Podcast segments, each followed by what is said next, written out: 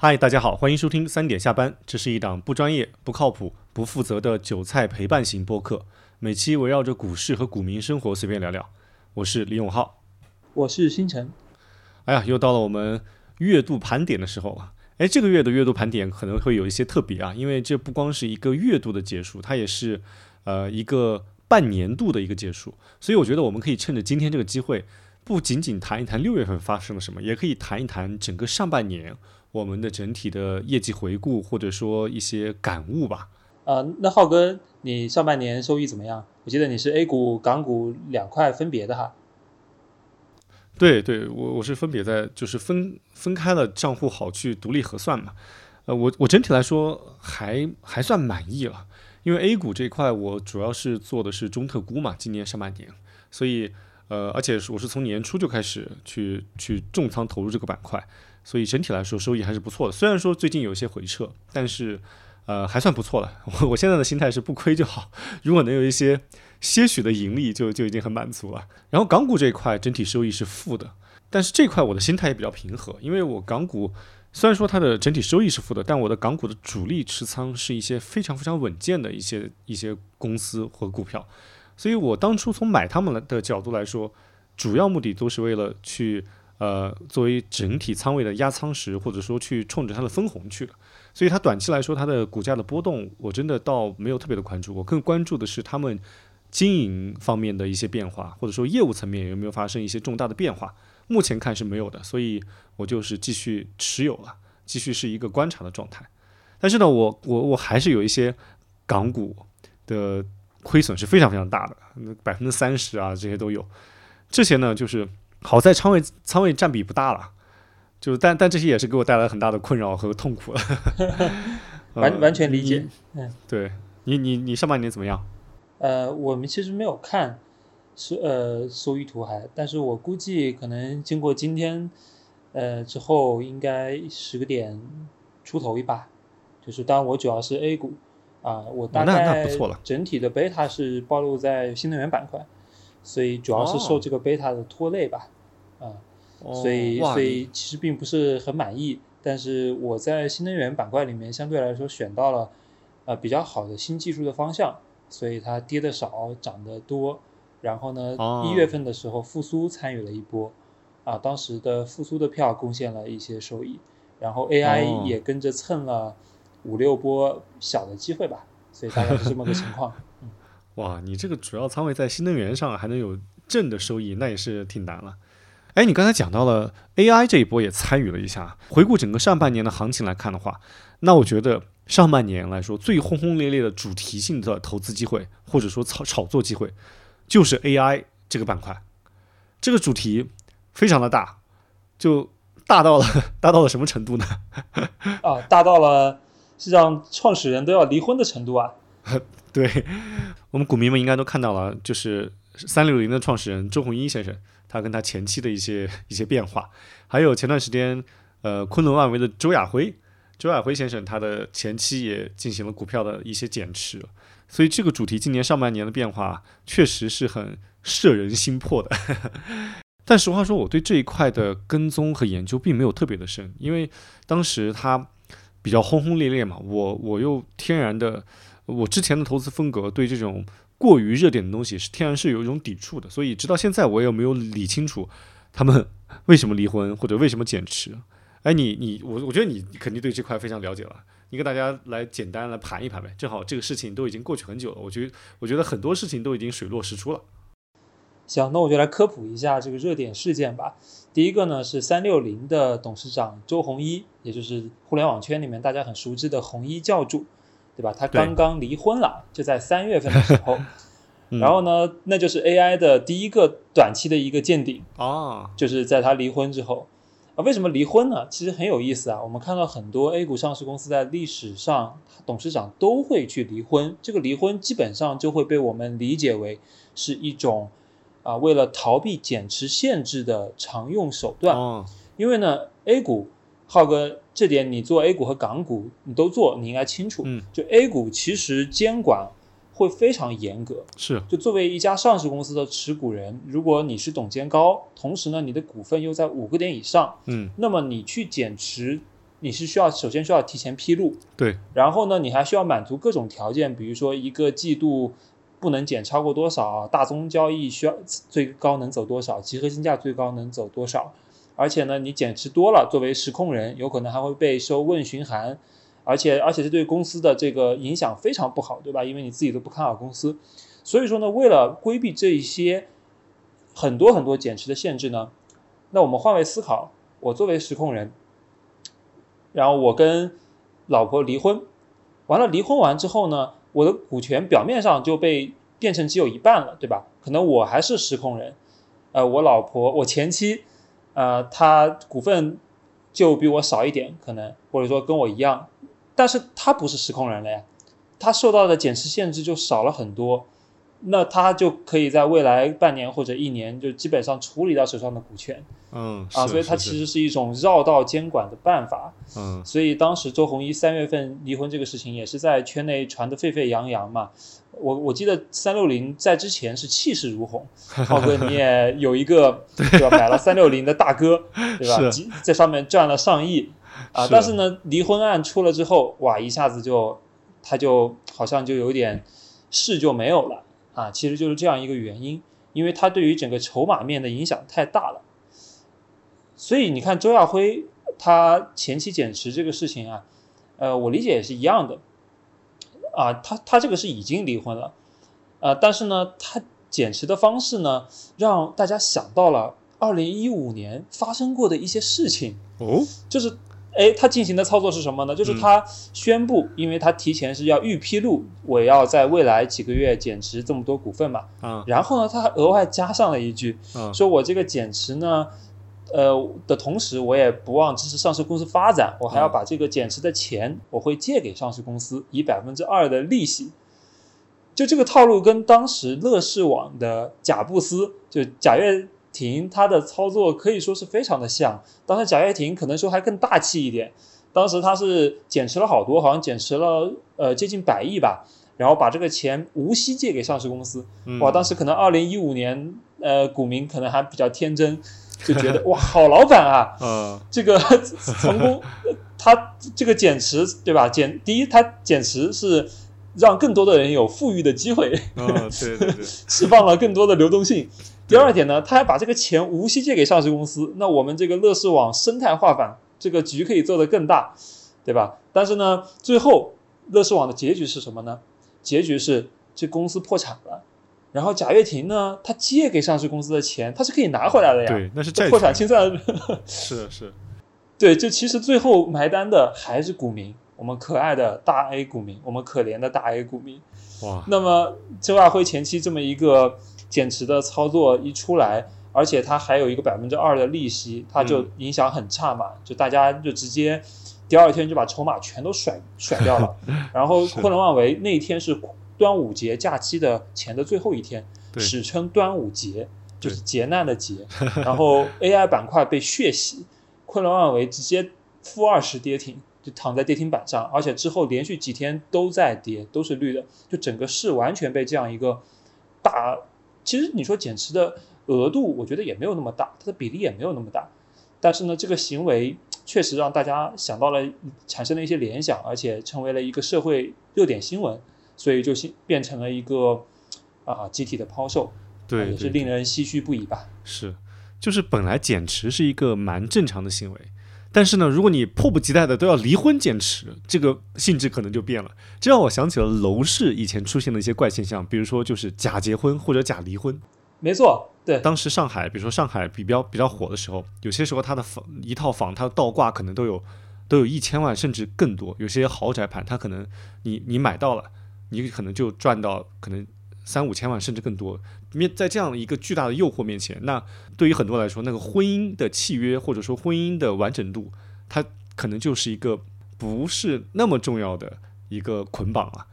而且他们本来可能也是为了去呃获取这个利益而而进行了一个一个一个假性的操作。虽然说这个可能对于我们当时对于爱情或者婚姻的一些美好想象，比如说海誓山盟，可能会有一些有些影响。但是只要只要是双方不在意，那那他们是可以做的，只是。我们外人看来会觉得有一点点奇怪，但我我觉得只要是有这种有有悖于我们常识的这种怪现象出现的时候，那它的杀伤力是最大的，不管它是减至百分之一还是减至百分之二。哎，这个东西让我想起了我们最近刚刚学到一个一个词，叫异常值法则。呃，我们这里也可以给听众们做一个预告啊，就是我们上前几天跟呃老范聊创业，也就是高张资本的范总，呃，一起聊了一期关于如何面对我们每天浩如烟海的信息，我们能够呃更好的收集和分析这些信息，进而辅助我们的投资决策。针对这个话题，我们很深入的聊了一期，我们应该会在呃可能半个月之后给它放出来。然后它里面重点提到一个异常执法者，就是异于平常出现的一种怪现象，这种时候我们一定要高度注意。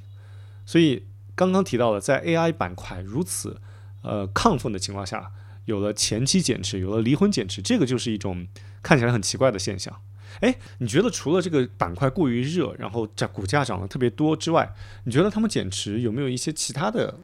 呃，我觉得可能。因为这两家很巧啊，你看昆仑万维和三六零都是 A 股做大模型的所谓龙头股，或者说领头人。那那这那这有没有可能说明大模型这样一个东西确实是比较难做的啊？然后他们对他们的业务进展可能并不是那么的有信心，或者说他可能需要很长的时间才能出成果。所以呢，对他来说，我一把通过股权套现。呃，就就比长期呃等待要更有性价比。嗯，不拿自己的真金白银来做投票，对，直接把梦想卖给大家，这是最划算的。对，哎，你一说把梦想卖给大家，我忽然想起了昨天，其实就是就就昨天，因为我们录制的星期五嘛，就昨天，美团发布的关于收购王慧文先生创立的那个公司，就是光光年，哎，叫什么？光年之外还是光年之外？光年之外，对。哎，这个也是一个呃蛮热点的一个事件。如果能结合周亚辉和周鸿祎他们减持，可以放在一起来看的话，我觉得起码确实能够说明关于大模型、关于这块的一些探索，确实还是呃任重而道远的。没错，其实这这样一个光年之外被美团收购的一个结局啊，我真的觉得是还蛮惋惜的。美团的企业文化呢，总体来说，我觉得还是比较保守，然后比较注重性价比的。哎，对啊，我不太觉得这样一个基因的环境之下，能够产生像中国的 OpenAI。嗯，对，因为光光年之外，它其实搭了一个很好的班子嘛。啊，因为我们业内是知道的，它收了那个一流科技 OneFlow，就是做这个编译基础框架。嗯，呃，中国最牛逼的公司，然后在很短的时间之内找到了很多有志之士，非常牛逼的人。哦。啊，但是很不幸嘛，就是王慧文先生他自己也是有一些身体的问题，是是是，在治疗。我觉得呢，这可能也侧面反映出来说，呃，虽然有这么多牛人，大家很有信念的去做这样一个事情，但是呢，它确实是一件没有那么容易的事情。我这里也可以说一些自己了解到的水下的信息啊，因为最近呢，我跟各家做大模型的。啊，研发小伙伴，然后跟一些投资人都有交流，然后得到的反馈呢是，当然大模型是一个非常重要的环节啊，在整个 AIGC 的这波投资浪潮里面，因为它是一个底层的东西嘛。嗯。但是呢，呃，第一是现在竞争格局比较卷，呃，不都有些人传说，呃，叫百模大战嘛，号称要说要做大模型的人，现在可能有接近一百家了。啊，堪比当时的百团大战、社区团购什么的，对，呃，那涌进来的人越多呢，那就就它就注定了你这个拥挤度高嘛，它的投资回报率可能没有那么高，这个是对资本方来说的。然后呢，对于创业者来说呢，这个事情从目前的反馈来看，其实追赶上 OpenAI 还是需要蛮长时间的一个探索的，没有呃像李彦宏啊他们。呃，对外说的那么乐观，包括刘庆峰对外说的那么乐观，嗯啊，他们可能最乐观的是觉得说我们半年就可以赶上现在 OpenAI 的水平了，但我觉得这是完全不现实的。就我从啊核心几家那边拿到的信息是说，是目前最头部的国内的玩家能在年底达到 GPT 三点五的水平，那就已经非常不错了。但是呢，现在人家已经到了 GPT 四，对吧？而且现在硅谷可以说是如火如荼，大家都在以以这个两天一篇论文的形式在迅速的迭代。不管是学术界还是业界。所以我觉得到年底，人家可能又有了进步。所以说呢，从这个角度来看，可能是需要一个两年的时间啊，而且是前提是，呃，这方面我们国家的监管还是一个比较鼓励的态度。哇，这就是你在行业内和在北京的优势啊！像我就得不到这些信息，但我从一个旁观者，尤其是一个很遥远的旁观者的角度来看，我觉得王慧文先生退出这个创始公司真的是很让人惋惜的。因为首先我非常尊重，也很喜欢，呃，王兴和王慧文这个这个团队，因为从他们创业的故事一路都是激励着我们这一代人去前进的。然后无论是王兴他的那一本《一胜九败》。就是一本书啊，还是王慧文他之前在清华的一些产品课，我都是逐字逐句的去读的，真的非常的干货，而且思维逻辑非常的清晰。他作为一个业界已经功成名就的大佬，他肯重新出山去组这样一个局，对对，都是让人非常敬佩的。但是他这么重要的一个一个角色，现在不管是因为什么原因退出这个创始公司，总是让人觉得惋惜的。因为你想象一下，如果如果你现在有时光机器，把你倒回到十几二十年前，当你可以面对苹果早期的时候，如果它是一个没有乔布斯的苹果，你是不是觉得少了一些灵魂？那同理，如果把这个时光机器开往到再往回开一段时间，开到杭州的湖畔花园，当马云在这个跟十八罗汉开会的时候，如果马云开完会之后说我不干了，你们继续努力吧。不管是因为什么原因，那你始终会觉得这个创业故事或者说这个神话，有可能它就会有一些新的演绎和变化。所以从这个事情来看，我觉得还是真的是非常非常难的。哎，既然这里提到了苹果，哎，现在硅谷这块，以你的了解来看，是哪一家在这方面就传统的大厂来说，哪一家会比较领先？是是谷歌吗？还是其他的？因为我觉得谷歌可能看起来它有。它先天的会有做这方面的一些优势和技术积累。呃，其实现在除了 OpenAI，大家觉得还能做大模型的，在硅谷主要是 Anthropic，就是呃原来 OpenAI 里面的另外一个领导带出去的团队啊，然后他现在应该是谷歌去资助的，谷歌是他的很重要的一个股东哦啊，所以说你也可以理解成是谷歌的一个小弟了啊。从这方面来看，确实谷歌在这方面走的还是比较。啊，往前的，然后呢，其实呢，这一点也是可以佐证，呃，我刚刚提到说大模型研发的一个难度，因为呢，你你想嘛，谷歌是上一代人工智能基点的突破者，就是当时是李世石下围棋的这个场景上，他推出了阿尔法狗嘛，人家有那么多的积累，而且他手里有几乎无限的 AI 芯片，他有自己的 TPU，在这种很强大的，呃，就什么都不缺的情况下。它还是比 OpenAI 慢了一步，而且目前的大模型还是比人家要差。它都只能用投资的方法，而不是自己做的方法来推出一款面向用户的大模型。那国内这些公司，它凭什么说自己能够比谷歌好呢？嗯，但我觉得，所以我我并不觉得国内大模型。研发有那样的乐观哈，嗯，我觉得确实可能不那么容易，或者说不那么乐观。哎，但我觉得总你看我我生性乐观嘛，我总能从从我总能从里面看出一些值得乐观或者说值得期待的一面。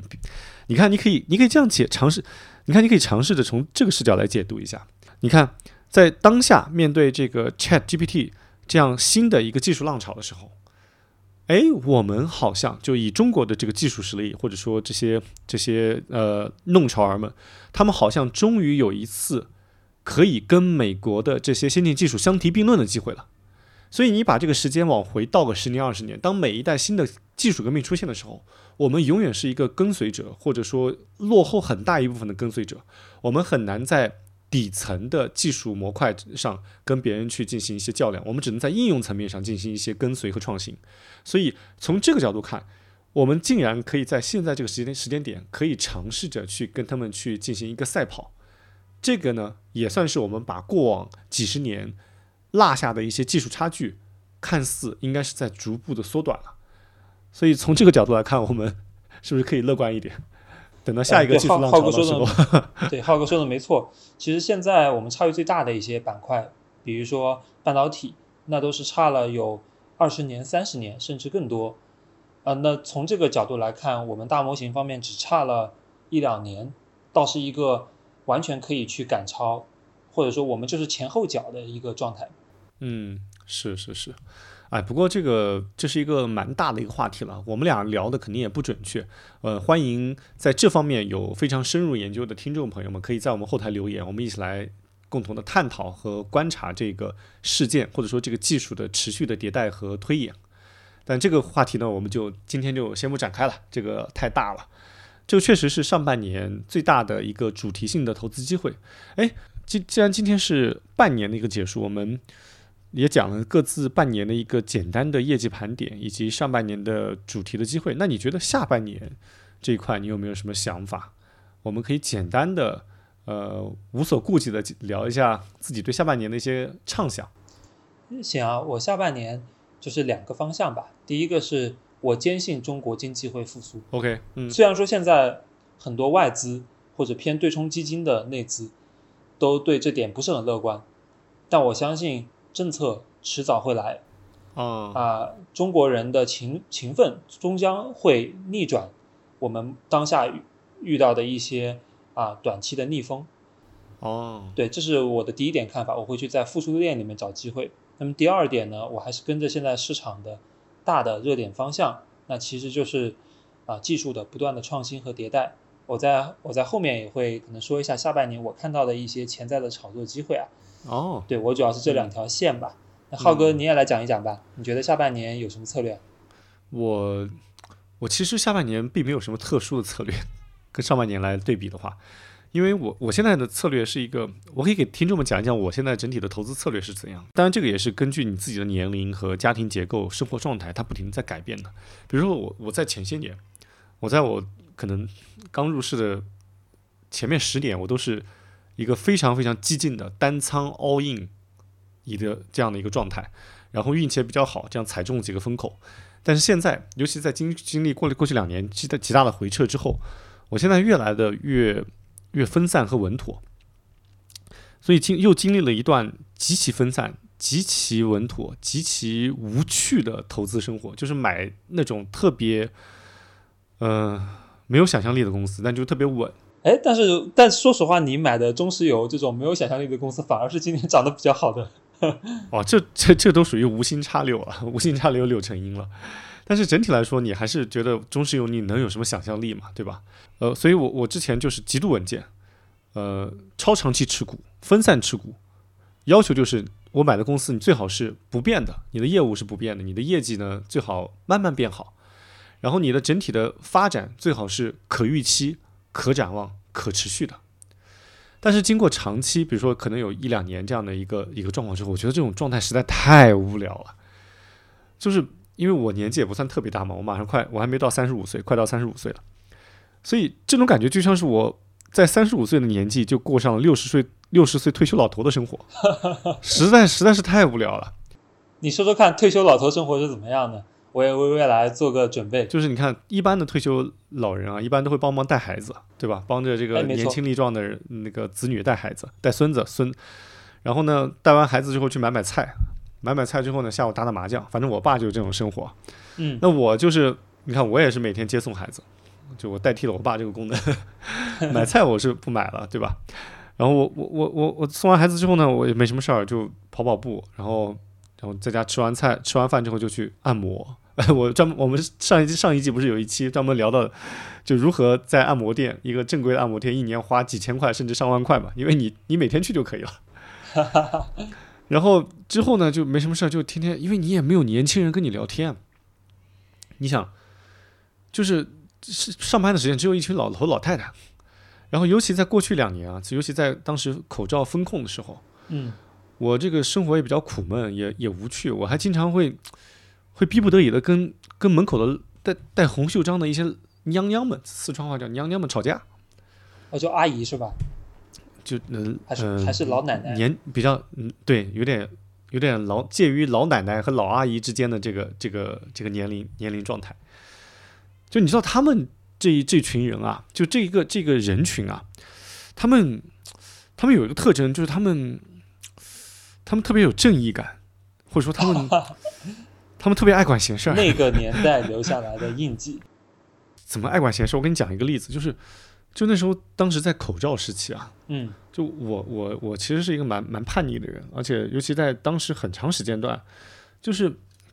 是没有大家每天日常的就是检查嘛，我就我就不太喜欢戴口罩。当时这个整个成都市长长长期是没有案例的，所以我觉得是比较安全的，所以呢我就不想戴口罩。但是每当我从送完孩子回到小区门口，就会有一个戴红袖章的娘娘啊，指着我的鼻子说：“小伙子，口罩戴起。”就就是小伙子口罩口罩戴起。嗯看我就很烦，我就说我不戴口罩，反正他就很有正义感的批评我，我后来就烦了，我就就就忍不住跟他吵架，因为当时大家这个心情都比较比较激动嘛，比较容易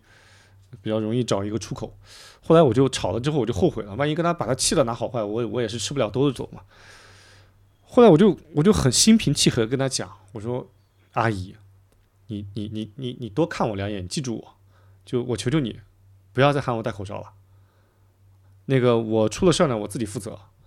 对吧？你也不用担心我的健康安全。然后呢，我我我这个我觉得这几天也挺安全的，所以你就不要喊我戴口罩了。这样我们也我也理解你，就是这个工作这个他，而且他不是物业的人，我都不知道他哪里的人，他可能是街道办的，或者就是反正他就是我我就说咱们就不要再互相折磨、互相为难了。然后他看我这个态度比较缓和呢，他也就觉得啊好吧好吧。哎，我以为这事儿就结束了。啊，后面还有什么波折吗？又找你麻烦了？但是，但第二天我送完孩子回去，又被呵斥拦下来说：“小伙子，抠着奶气。”我一抬头一看，我想他妈，我想他妈的，昨天，我想昨天不是才跟你说过吗？我一抬头一看，哎，换了一个娘娘，他们是轮换的，他们就是今天在这个小区，明天在那个小区，这避免这个哎，所以这是为了避免呃徇私枉法拿回扣啊，还要轮值制。所以，所以，哎，这个就扯远了。就是说，这个，哎，反正一句话总结就是，老年生活也没那么有意思，就是看起来不去卷、不去奋斗了，实在是很无聊的。所以，哎，好在我这个经过通过这个做播客啊，认识了很多像你这样的九九五人、九五后的人群，我的生活又重新燃起了激情。所以，我的策略从极度稳健，现在变成了演化成了一个叫杠铃策略。哎，杠铃是怎么理解？就杠铃，你看杠铃它有两端嘛，就是嗯，所以我现在就是策略，就一端就是极其稳健，另一端呢就极其疯狂，或者说极其波动，就寻求那种，就是我甚至我想那种连公司研究都不研究，就就看到这个呃技术性突破了，或者说有有有热点来了，我就参与一下，然后先买入再研究。哎，比如你看我这两天我就跟着你抄作业嘛，抄那个什么叫什么复合急流体，哇塞，昨天抄了一把，今天就涨停了。虽然我参与的这个仓位不多啊，但我觉得也是很刺激的，让我有一种老老夫聊发少年狂的感觉。哎，正好讲一讲这个复合急流体，因为你这个概念你给我提了有可能至少有半个月了吧，我我觉得这这还是一个蛮蛮新颖的一个概念。我觉得你在这方面还是还是蛮厉害的，就是对于面对这种新技术或者新出现的一个概念的时候，你够快速的学习和和领悟，并且呃能够适时的参与到里面。哎，这里面有没有什么方法论或者说一些技巧可以给大家来分享一下的？哎，好呀。其实我先说一下复合激流体是什么吧，它是一种锂电新技术，就是在锂电池呢，它的正极和负极原来它会用铜箔或者铝箔嘛，然后呢，现在我们可以选择把它的铜箔或者铝箔中间的一层换成 PET 或者 PP 这种复合材料，然后一方面呢可以大规模呃大幅降低它的成本。啊，第二方面呢，呃也可以让它具有呃更好的耐热性，也就是更安全。啊，同时它的寿命也会更长。啊，这是一种呃对总总而言之是一种锂电的新技术了。然后呢我其实提这个概念蛮久时间了，你看我们上个月的复盘里面我还提了呢。哦，对对对，是是是。对，然后我其实就是靠踩中了复合激流体这一波啊、才从新能源的苦海里面看到了一些希望。就新能源，其实你 它的走势就没有什么反弹嘛，就跟创业板指差不多是重合的。其实现在从底部可能也就往上走了五个点吧，但是哦我买的复合激流体板块，其实从底部往上应该已经涨了百分之五十了，啊，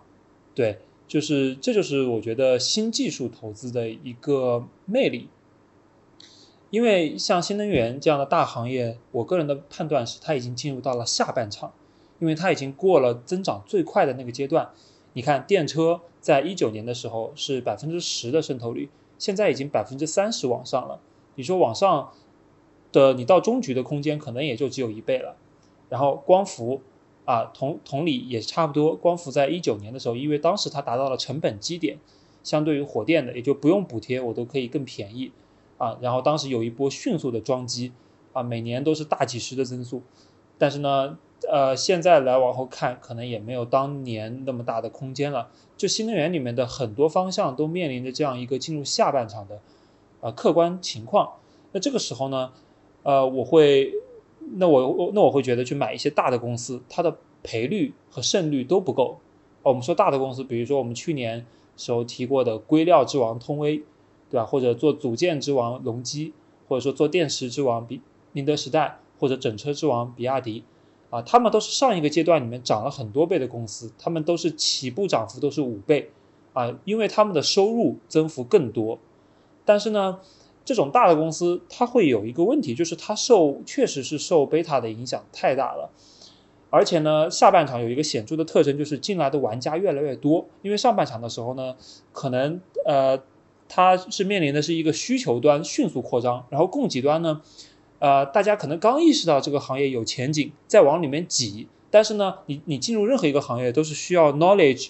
你都是需要一些 know how 啊，需要一些验证。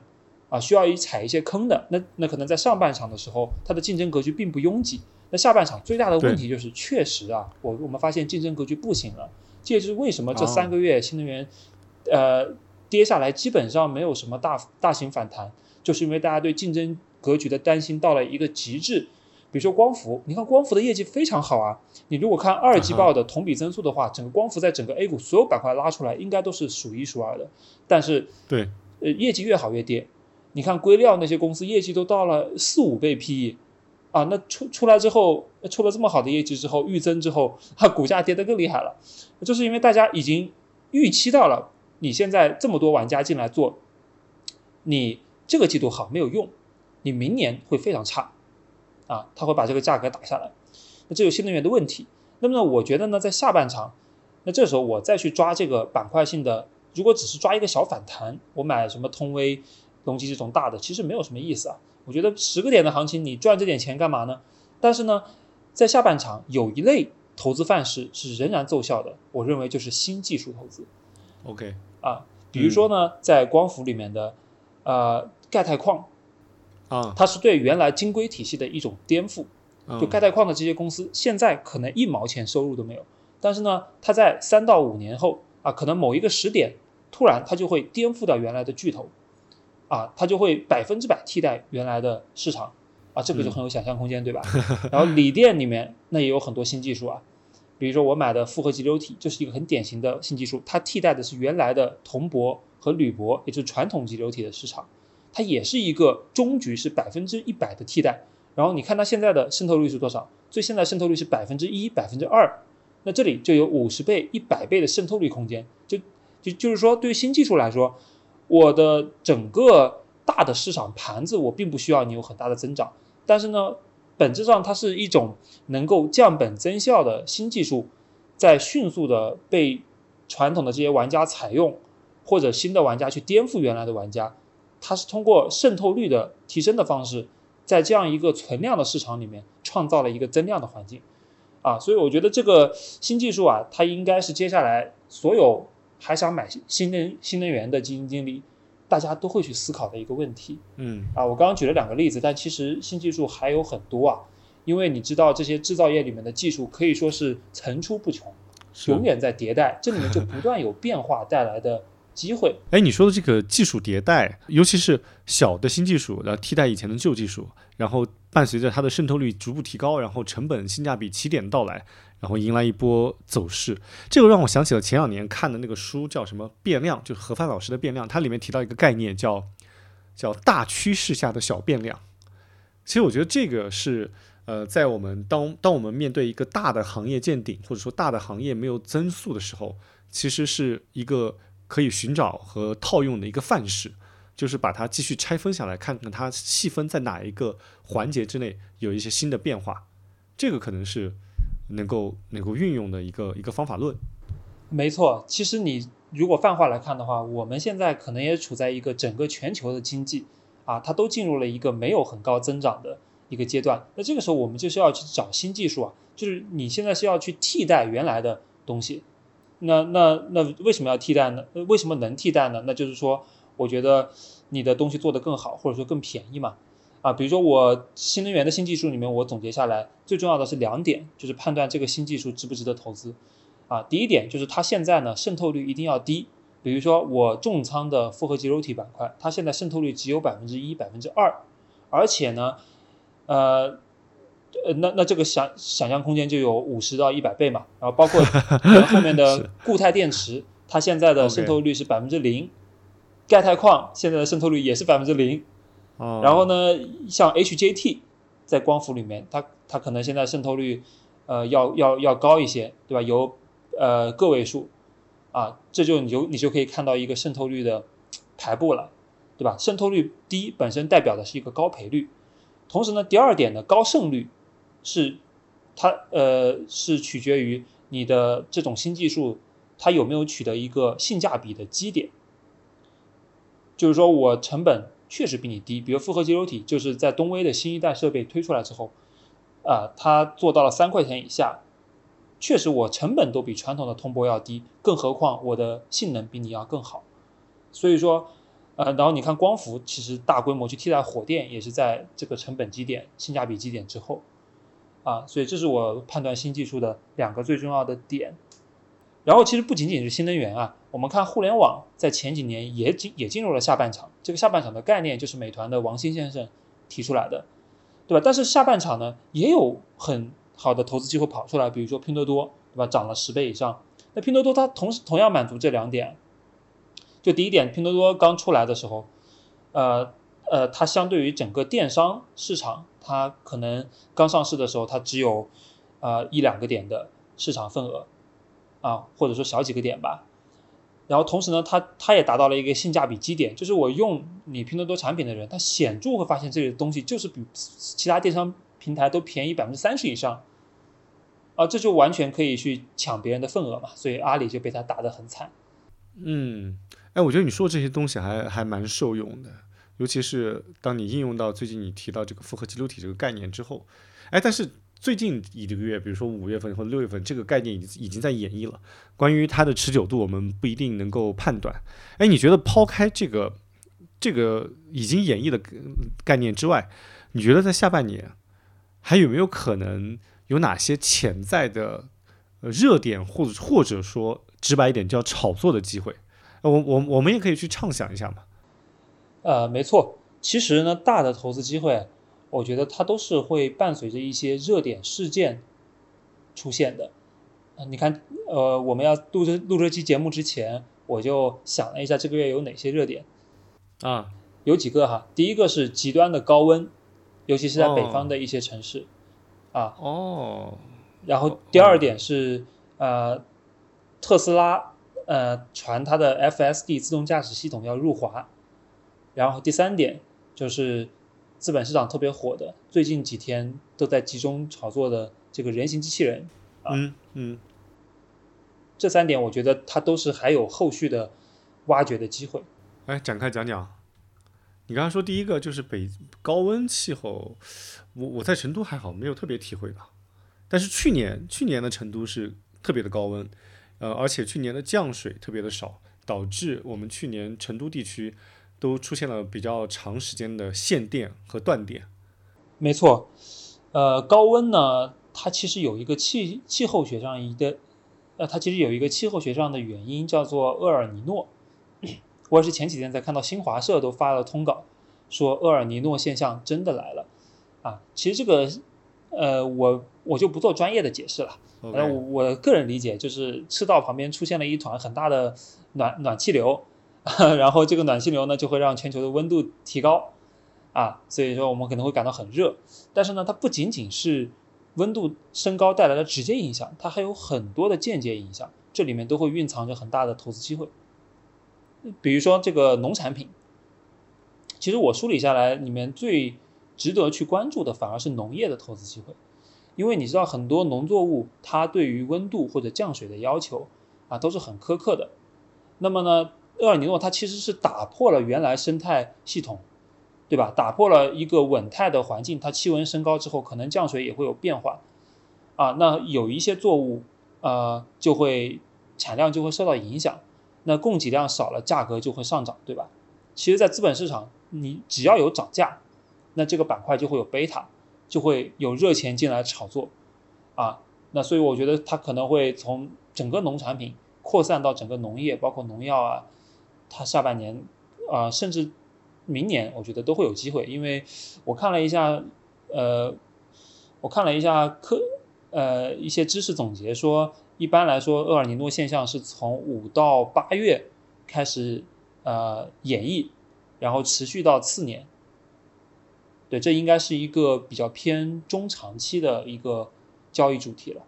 对你说的这个由现象，尤尤其是突发的现象带来它一系列衍生的投资机会，我觉得这这个也是资本市场上时常出现的一种范式。比如说我刚才提到的，像成都去年，呃，不光是成都，整个西部地区因为降雨比较少，然后又特别的热，导致它限电。我记得当时就去年这个时候，就引发了一系列的整个电力板块的一系列的行情，不管是发电板块，还是像水电，还是像这个就其他的电新能源的电厂，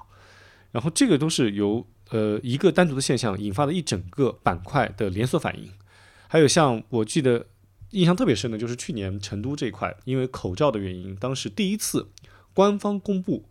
要进行一段时间的静默。就就是在家在家待着嘛，所以当天我就记得我一边去抢菜，一边就在想，哎，今天这个场景会引发什么样的投资机会呢？当我还没有反应过来，刚把菜抢回家的时候，下午开盘就看到红旗连锁在一分钟之内，呃，不确切说不是都不是一分钟，可能在三十秒之内就拉到涨停。呃，红旗连锁是四川这边的一个一个这个这个便利店。所以这个就是你看资本市场，它会对突发的社会事件的一个迅速的反应。我觉得资本市场真的是最高效的一个市场了。就我们经常有时候会有一些苦恼，就是我们学了很多东西，没有找到学以致用的场景。其实，其实股市就是真的是特别好的场景，能够快速的反馈。没错，资本市场它其实是对我们生活中的变化反应最敏感的，因为资金是最聪明的。啊，当然除了炒股票之外。呃，也友情提示一句了，因为确实从目前的这个发展态势来看，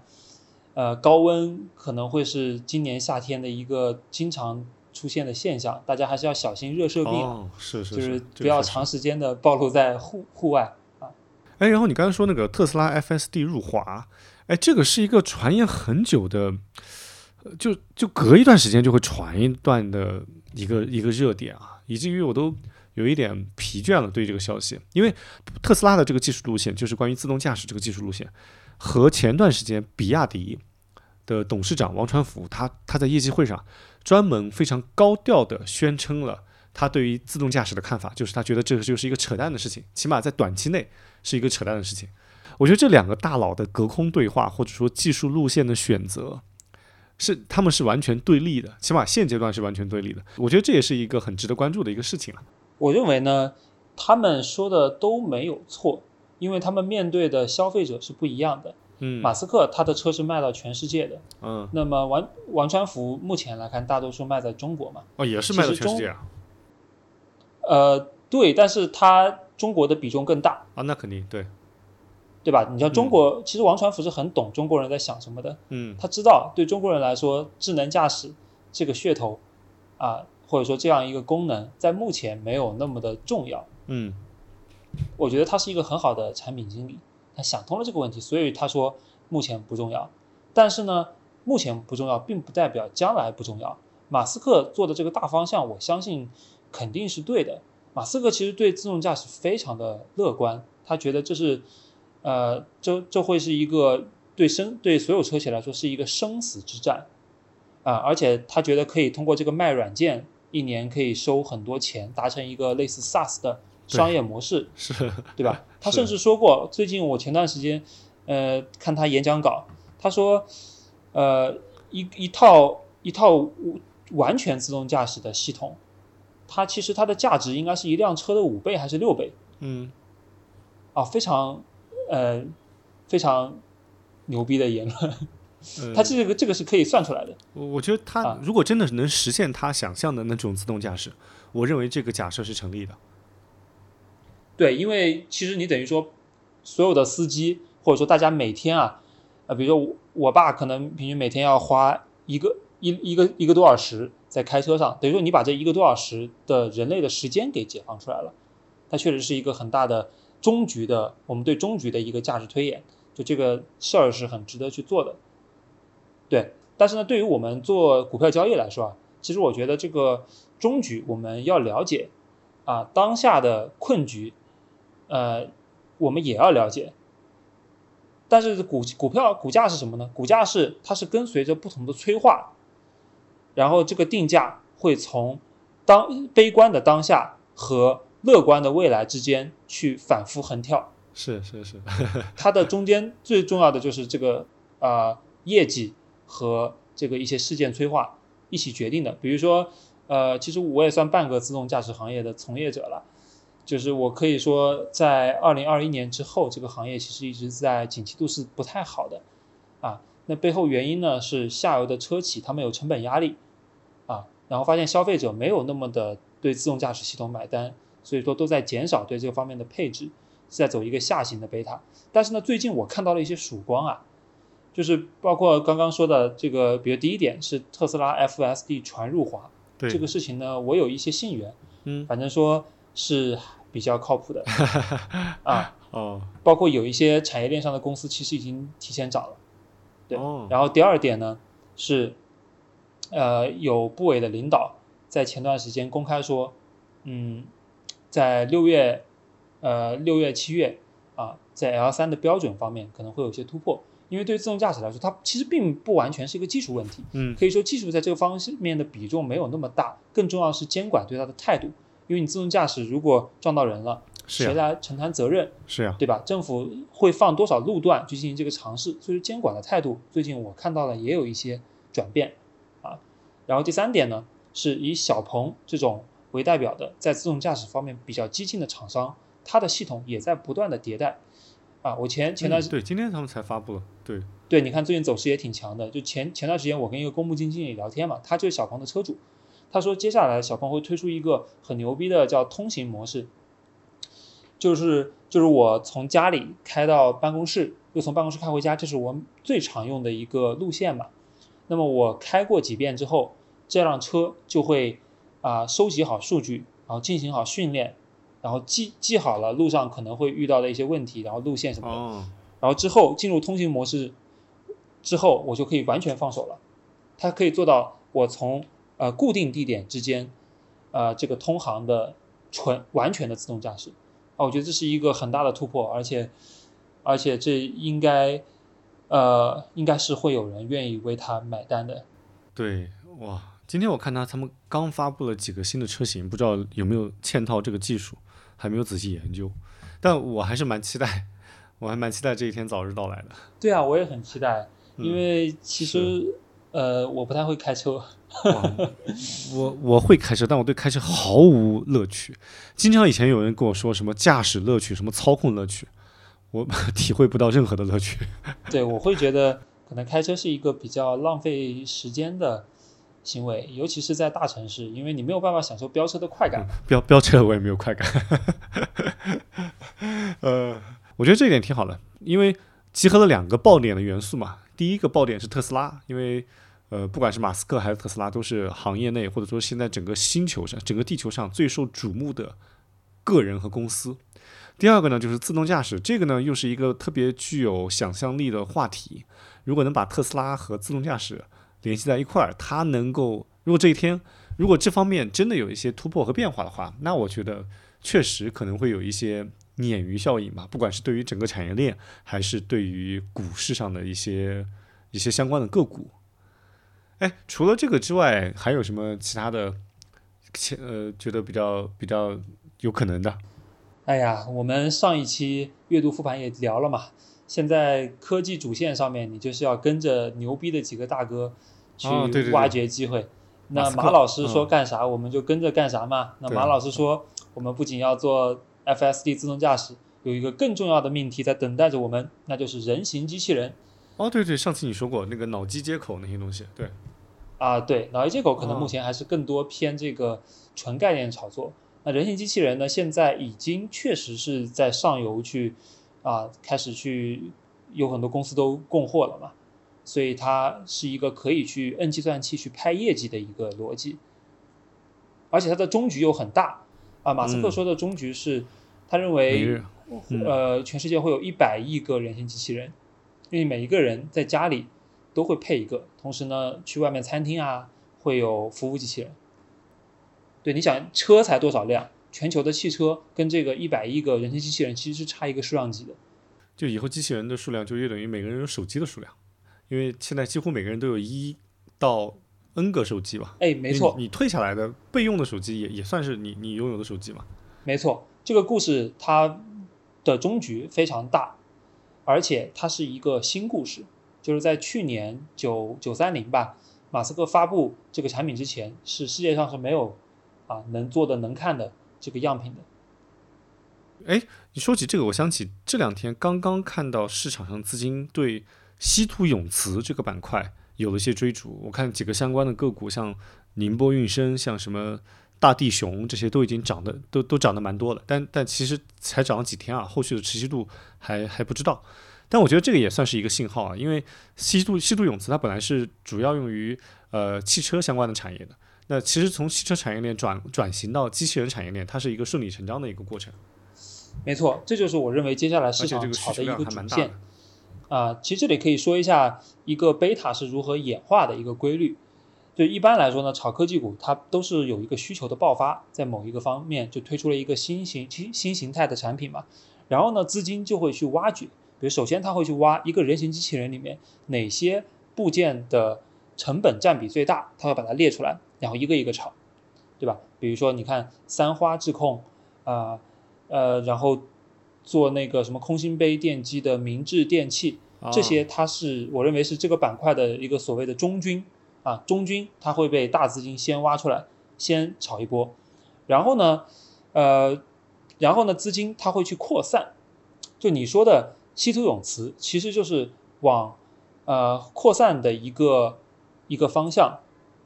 啊，它会去呃按照价值量拍完之后，它会去进一步拆，比如说，呃，你这个人形机器人它要用机械臂吧。啊，你机械臂上有皮肤吧？啊，今天就炒到了这个电子皮肤，就很小的一个点啊。然后又比如说，它这个一些机器人里面，它对材料学方面的改变是什么呢？它可能是稀土永磁材料的用量会增大，所以炒到了稀土永磁。然后再比如说，它对芯片行业的改变是什么呢？它用 MEMS 这种芯片的用量会增加，所以这两天也在炒。它其实就是一个不断的去进行逻辑挖掘。从一个简单的逻辑挖到上游的间接的复杂的逻辑、嗯细分的逻辑的一个挖掘是过程。然后呢，像人形机器人这样一个大的又能出业绩的主题，那大家就会进行这么细的挖掘。那如果这个主题的级别不够大，大家可能就只是挖到第一层就嗯结束了。那这就是我告诉你，市场上主流的短线资金在做什么事情，他们其实就是一直在做逻辑的挖掘和演绎。哎，我觉得我们这期这个还是有点干货啊。我们本来只是想 简单的来对六月份或者说上半年做一个简单的盘点，没想到我们竟然讲了那么多的，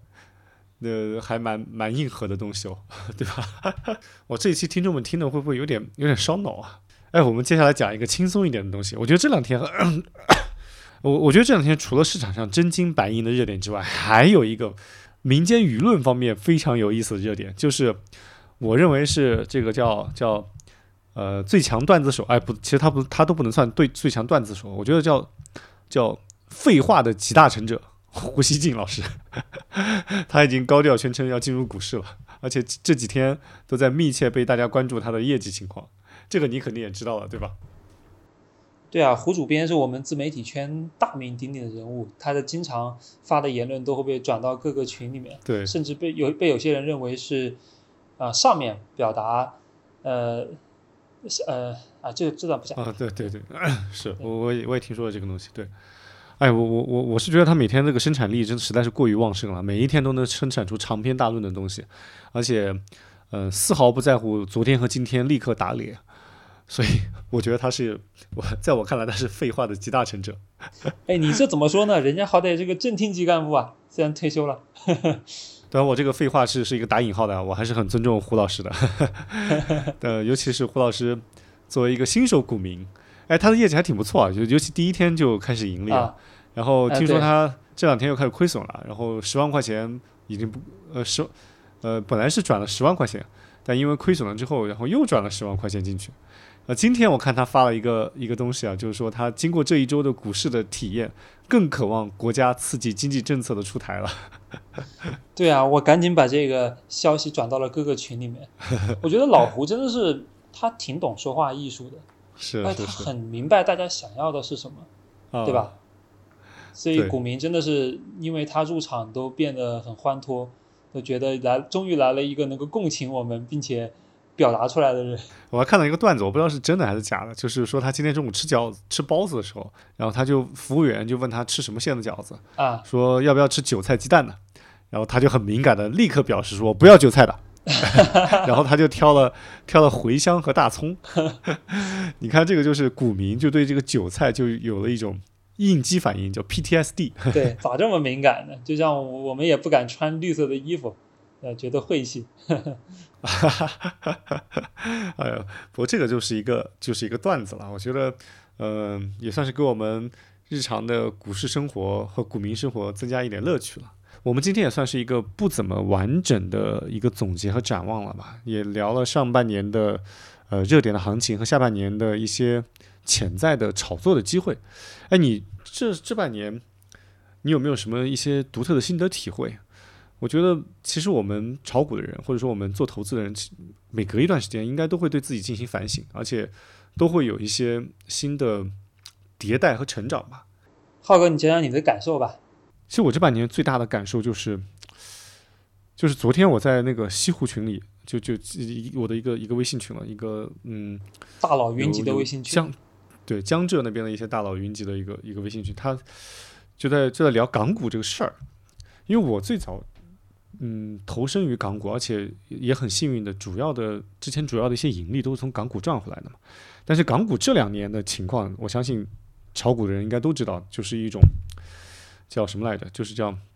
死死水一潭。就首先流动性，对，死水一潭。对，就首先流动性越来越枯竭了。第二，就是因为港股历来还是被国际资本所所把持、所掌控话语权的，而现在整体的国际环境呢，对我们相对来说没有那么的积极。所以，不管我怎么努力的去挖掘个股，好像都不太尽如人意。然后昨天呢，就有一个。群友就在说，这说要去有鱼的地方钓鱼。哎呀，这句话呢又再一次的警醒了我，或者说点醒了我。其实这个道理我是明白的，但是你明白一个道理和你真正去践行、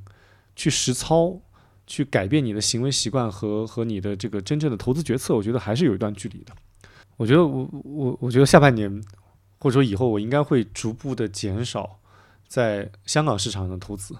虽然说它现在很多的估值确实很便宜，而且呢，如果以后形势好转，呃，它有可能会迎来一波业绩和流动性的双击，但我觉得我还是要逐步减少在这个市场上投入的一些比重，就是要去有鱼的地方钓鱼，要去，哎，其实就像我们一些年轻的朋友，就不管是你男孩或者女孩去，你想去谈恋爱，想去，嗯，有更好的选择，那。女生就应该去理工科院校，那男生就应该去文科类院校，这样子你更容易找对象嘛，更容易就你的鱼塘能够有更多的鱼，是吧？嗯嗯，所以虽然我我经营港股市场多年，我我也有一些路径的依赖，也确实难以割舍，但但我觉得这个是我下半年要要做的一些改变，这是第一点啊。第二点就是，我觉得我我最近这段时间也。也在逐步的在研究 A 股，也在参与更多的参与 A 股。我觉得对于 A 股市场这一块，我的一个想法就是，就不要就是不去计划，也不去提前去布局和埋伏，只去做跟随和应对。哎，这个有一点像你上一期我们聊这个裁员降薪这一期，你你的生活态度。但你上期说的是生活态度，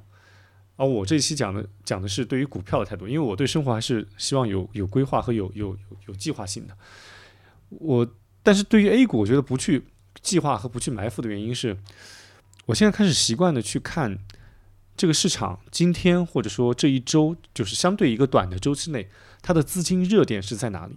它的涨停的个股和涨停的板块是在哪里，然后尝试着再去这些板块里面去学习和挖掘，因为资金它是最高效的东西嘛。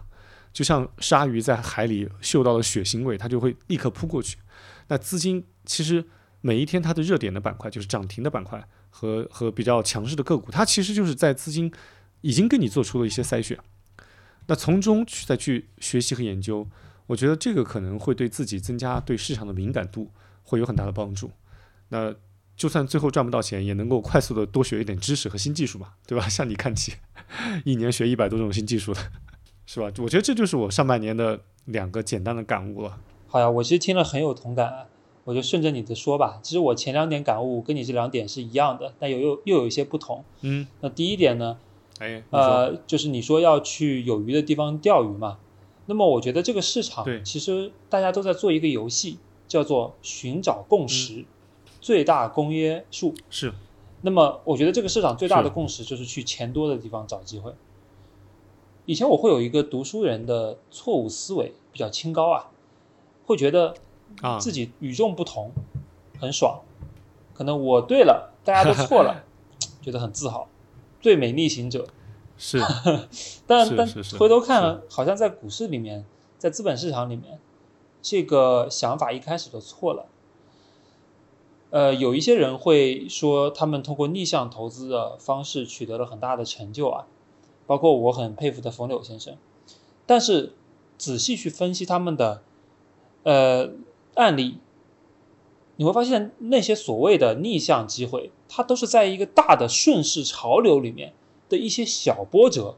啊，一些错杀或者回调的小波折被他们抓住了，然后呢后面对贝塔继续对吧，然后就赚了一波大钱。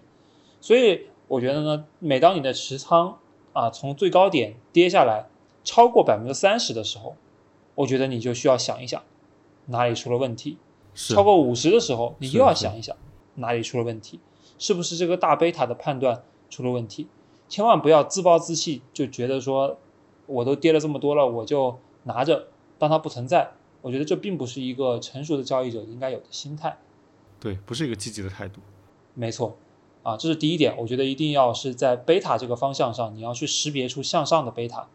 嗯啊，第二点呢，就浩哥你说的是不做计划，只去跟随和应对。我觉得它其实是一种无我的心态了。嗯，就是张一鸣说的大心脏小 ego，就不把自己看得太重嘛，不把自己的想法看得太重。啊，其实我挺 respect 这一点的。对这个我认同的，就是以前我在工作的时候，我们也会经常有一句话挂在嘴边，就别太把自己当回事儿。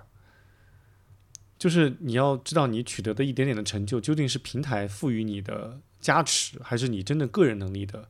体现？就很多时候，其实我们靠个人是很难取得你现有的一些成就的。当然，也不也不能说完全是靠平台，因为我觉得最好的状态是个人与平台的相互扶持和相互成就。但如果借在一个大的平台上取得了一些比较亮眼的成绩，我觉得从自谦的角度来说，还是要告诫一下自己，别太把自己当回事儿。就是你刚才讲的叫大心脏小 ego，我觉得这个是我是认同的。对，这个不是我说的，就是伟大的创始人张一鸣先生说的。张一鸣，对对对，对，是。呃，然后从具体交易上呢，呃，跟你不同的是，我除了跟随和应对，我也会去做一些埋伏啊啊，因为埋伏这样一个策略在目前的 A 股环境里面没有那么卷哦啊，比如说我知道一周之后有个发布会。哦，对啊，或者过两天有一个事情，我觉得会它会成为热点新闻。那么在股价还没有涨的时候，我也可以去布局。啊，当然这个对应呢，需要对节奏的把控比较精准，有点像玩游戏的时候的微操啊。然后对，然后这是前两点，然后后面还有两点呢，呃，也是最近比较新的感悟吧，都是血泪教训。讲讲。这第一点是呃，永远拥抱新故事。我甚至想把这句话改成我的微信签名。对你，你应该也能理解，就是在 AI 上面我没有赚到大钱嘛，但我本身是在这个行业里面，就是这个教训真的太大了。呃，我在评估一个故事的时候呢，现我现在会觉得心特别的重要，甚至比所谓的靠谱程度都要更重要。嗯这其实反映的是人性的一个本质，就是喜新厌旧。然后它带来的一些交易上的呃经验，就是很多行业或者板块它都会走一个 A 字，就是说很快的炒上去，又很快的跌下来啊。那很多散户会犯的错误，就是包括机构也会犯的错误，就是它在涨上去的这个快速的过程中，它当时还不熟悉，嗯，觉得这东西太新了，我还没研究清楚，就一直不敢上车。嗯，然后呢，这个 A 的右边右侧从最高点跌下来三四十之后，哎，觉得哎，我研究清楚了这个东西了，而且现在又便宜了，我就应该大举买入。但是呢，我认为这是完全错误的，因为在 A 字的右侧，它已经不是一个新故事了，变成了一个老故事。同样的逻辑啊，第一波跟第二波参与，你的胜率其实完全不一样的。啊，第二波大家没有这个新鲜劲儿了，啊，很难，就是说，就算你业绩兑现出来了，你可能就打到前高，就是最好的结果了。但如果业绩没兑现出来，第二波你根本就炒不起来，上面全都是抛盘要砸你。对对对，嗯然后呢，我也在想，就是从哲学角度来讲啊，嗯这可能也是我们这个 A 股的这个市场设计者对创新的一种鼓励。如果没有这样一种喜新厌旧的炒作资金习惯的话，对那么很多资金它就窝在老的板块概念里面反复收割就可以了呀。对呀、其其实你看我们上一代的很多基金经理，他们最近几年折戟沉沙，就是因为一直抱着过往的那些理念，还是什么蓝筹股、银行、地产、茅台这些，那可能就没错就，慢慢被被淘汰了。对，没错，因为他们已经找到了上一个时代某一个阶段下的炒作的规律，比如说啊，啊、保险股按照 PEV 低于一我就买，然后高于一我就卖，对吧？这是一种所谓的范式。然后地产股，对吧？你属地，然后拍未来的业绩啊是，多少 P 以下买，多少 P 以上卖，啊，但这个东西它很难就一直持续啊。对就比如说猪周期也是这样的，猪周期其实是一个很经典的纯周期的品种。嗯，那按理来说，这些在行业里面做了几十年的人，他不是每隔三年就能收割一波大的吗？是，但事实上并没有。我们发现猪周期它的被平滑了，在股股票上被平滑了，就一波不如一波。嗯，那本质上就是因为它没有一个新故事的催化嘛。是是啊所以就是 A 股这点，我觉得还挺好的。嗯 就其实上面并不希望看到这些 old money 越来越有钱，它是鼓励大家去在新的板块里面去做一些尝试。最终呢，这些炒作会转化为上市公司融资，然后去形成，然后帮助我们中国在新的领域里面去取得产业上的成就。嗯啊，是，而且 A 股还有一个全球都没有的特性，叫做“王侯将相宁有种乎”。比如说这波 AI 浪潮里面，虽然我们现在跟 OpenAI 的差距很大，但是呢，很多大模型公司，对吧，或者做应用的公司，股价先炒了再说对，啊，就是它本质上就很相信我们中国人也能做出呃不比外国人差的东西，虽然说起点很差。哎，你说这个永远拥抱新故事啊，让我想起了，呃，我另外一位老大哥，等一下，我嗓子不舒服。哎，你说的这个永远永葆新故事啊，让我想起另外一一位老大哥，他当时有一次我请教他一个股票，呃，这个老大哥也是很有名的啊，就是不管他是在圈内还是在网络上，他在网络不管是微博还是雪球，他加起来应该有大几十万粉丝。所以他是一个既有很好的投资业绩，而且呢也很善于呃传播自己个人影响力的一个老大哥。嗯他有一次我我请教他一个公司，他他今年收益很不错啊，他他今年这个主要都是投在 AI 这个领域了。嗯他当时跟我讲了一句话，就他因为嗯那次跟我讲这个股票讲了一个多小时，然后我我讲了一个多小时，呃这个股票后来还被套了，我还割肉了。当然不不是不是说这个老大哥那个说这个说说错了。而是我自己的时机没把握好。但是他当时跟我讲的一句话，让我其其实给我非常非常大的震动。我我也恨不得把那句话写在我的这个微信签名上。他跟我讲，叫“永远只有在技术变革的时候，才有十倍和百倍的机会。很经典。”我当时想，哦，对哦，因为为什么他会这样觉得呢？因为他是很早期就开始，他买他重仓了腾讯，重仓了特斯拉，最近他又开始重仓 AI。嗯就他觉得每一轮技术变革，才有可能重新洗牌。那重新洗牌，才有可能就是就是叫从零到一，从一到一万。这个其实他跟跟你讲这个永远拥抱新故事，我觉得是有异曲同工之妙的。是的，其实 A 股有两大类不太一样风格的投资者，一一派是科技类，科技派，一派是投周期。啊，周期的可能相对就老旧一点思维，但是我们看到，呃，其实科技派的投资人能更能获得更多的粉丝，然后同时他确实能跑出很极致的业绩的概率是更高的，虽然他输的概率也更大，是是，赔钱的概率也更大，这都是一体 两面。是是是，对，所以对于像你这样的年轻的投资者，我觉得肯定会更倾向于。去选择拥抱新故事，去去寻找这个产业变革，因为这样子的话，你的资金效率才最高嘛。没错，其实我想讲的最后一点就是，我们的时间是非常宝贵的，在没有玩期权之前，我是不知道时间价值是那么高的。但你看，一个期权拿在手上，如果股票不涨，股价不涨，但是它的期权的价格可以一直跌，对吧？跌得很快，其实这背后就是时间价值。嗯，对。三十岁你买一辆迈巴赫，在街上去开，跟五十岁去开，我觉得这两种感觉是完全不同的。那可能前者要帅一百倍，对吧？所以说呢，我现在会选择放弃所有我需要长期等待，而且难以判断时长的机会。啊，以前呢，我可能会因为便宜了，或者觉得跌不动了去买，现在完全不会，因为你不知道它因为什么原因会涨啊。它可能一更便宜，或者说一直便宜，啊，所以我现在会强调一个词叫催化剂，催化催化还是催化。我买你是因为预判到有别的资金要买，嗯，而不是因为，呃，便宜了，嗯，春宵一刻值千金。是啊，年轻的时候能够鲜衣怒马才是最快活的时候。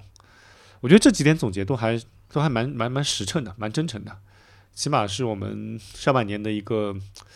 最。最切身的一个体会，下半年希望我们能够都做好一点嘛。我觉得至少应该给自己定一个目标，就是要跑赢胡锡进嘛，跑赢胡主编嘛，不能 不能收益率连他都跑不过，那就有点丢人了，是吧？哎呀，只要胡主编不利用他的影响力炒股，我还是有信心的。啊，对对对对对，是。那行吧，今天咱们就先这样子，也真的讲了，没想到已经录了快快一个半小时了，这还真挺长的。是啊，意外的干货满满。这样子，如果我们这一期半年的这个月度总结，呃，如果我们这一期半年的盘点和和展望取得了比较好的呃呃口碑和和认可的话，我们年底就斗胆做一期付费节目。好，也借助这个付费的机会，然后升级一下我们的录音设备。没错，是跟浩哥看齐。呃，对，行，那就先这样子吧。我们大家也可以在评论区聊一聊自己这半年的。啊，在这个股市里面的故事，啊，或者取得收益，呃，或者亏损的案例是什么？对，期待能够跟大家一起探讨，一起进步。好，拜拜。好，拜拜。嗯。